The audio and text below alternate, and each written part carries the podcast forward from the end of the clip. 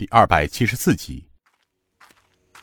两人直奔假山而来，桥上的护卫早就听到李勇与拱门的门卫对话，知道是宋门主的小舅子来了，急忙欠身道：“见过总管。”李勇沉声道：“没什么情况吧？”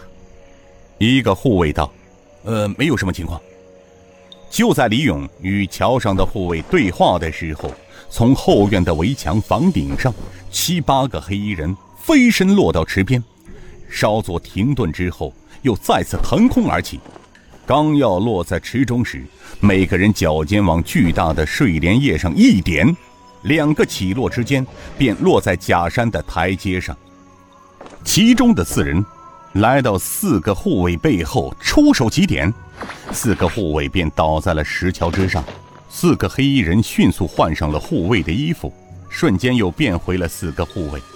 倒地的护卫被拖在了假山背后，这后院又恢复了平静。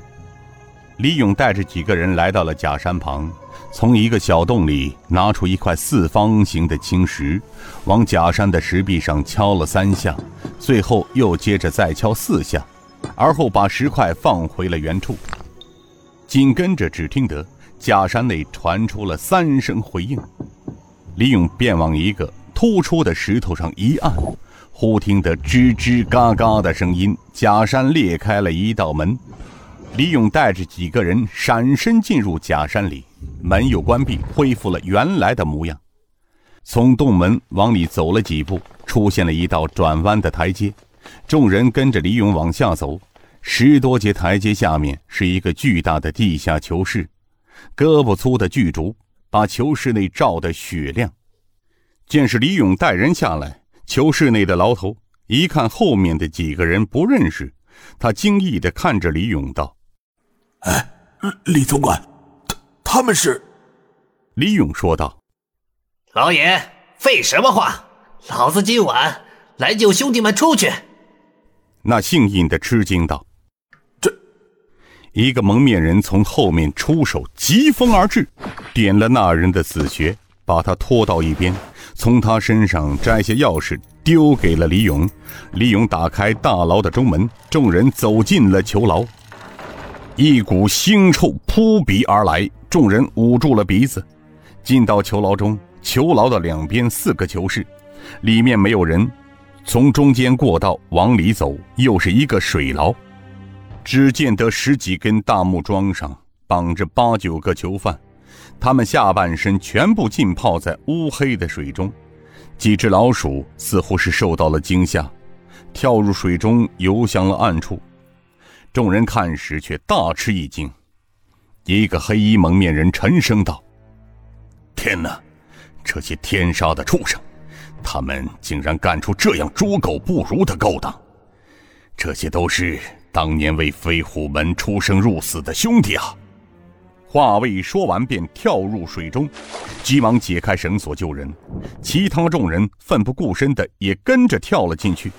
很快，被绑在木桩上的九人被抬到了囚室外。借着烛光一看，被抬到外面的九人中，除了两人醒了过来，其他七个人也都是灯干油尽，气息微弱。阿雄。凡儿，牛太官揭开了面纱，大声喊道：“两人睁开了双眼。当他看见是自己的师傅时，双眼中流出了泪水，瘦弱的脸上挤出了一丝难得的笑容。师傅，是您老人家来了。”两人被关进水牢的时间并不长，所以除了双腿在污水中泡得发青的皮肤外，其身上没有外伤，而当众人发现七个白骨森森的腿部时，众人惊呆了。从他们枯瘦的脸上，逐一认出了七个人。众人揭开了面纱，早已泪流满面，泣不成声。洪金宝摇着一个人的双肩：“老程，你醒醒！”正武道：“天哪，这不是内坛副坛主周全吗？”啊，他是外分坛坛主刘云东，神机坛副坛主马祖坤。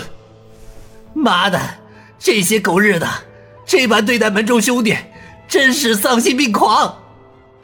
顾东平沉声道：“李勇，这地下囚牢是何人建造的？”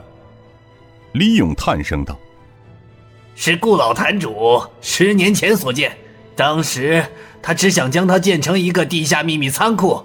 六年前被鬼影子送城把库中的三十五万两黄金搬走，暗中改成了地下囚牢的。”刘应坤恨声道：“妈的，也只有这样阴毒的人，才会做出这样的事情来。”李勇道：“时间不多了。”郭二哥，赶快将人救出去吧，很快就要换岗了。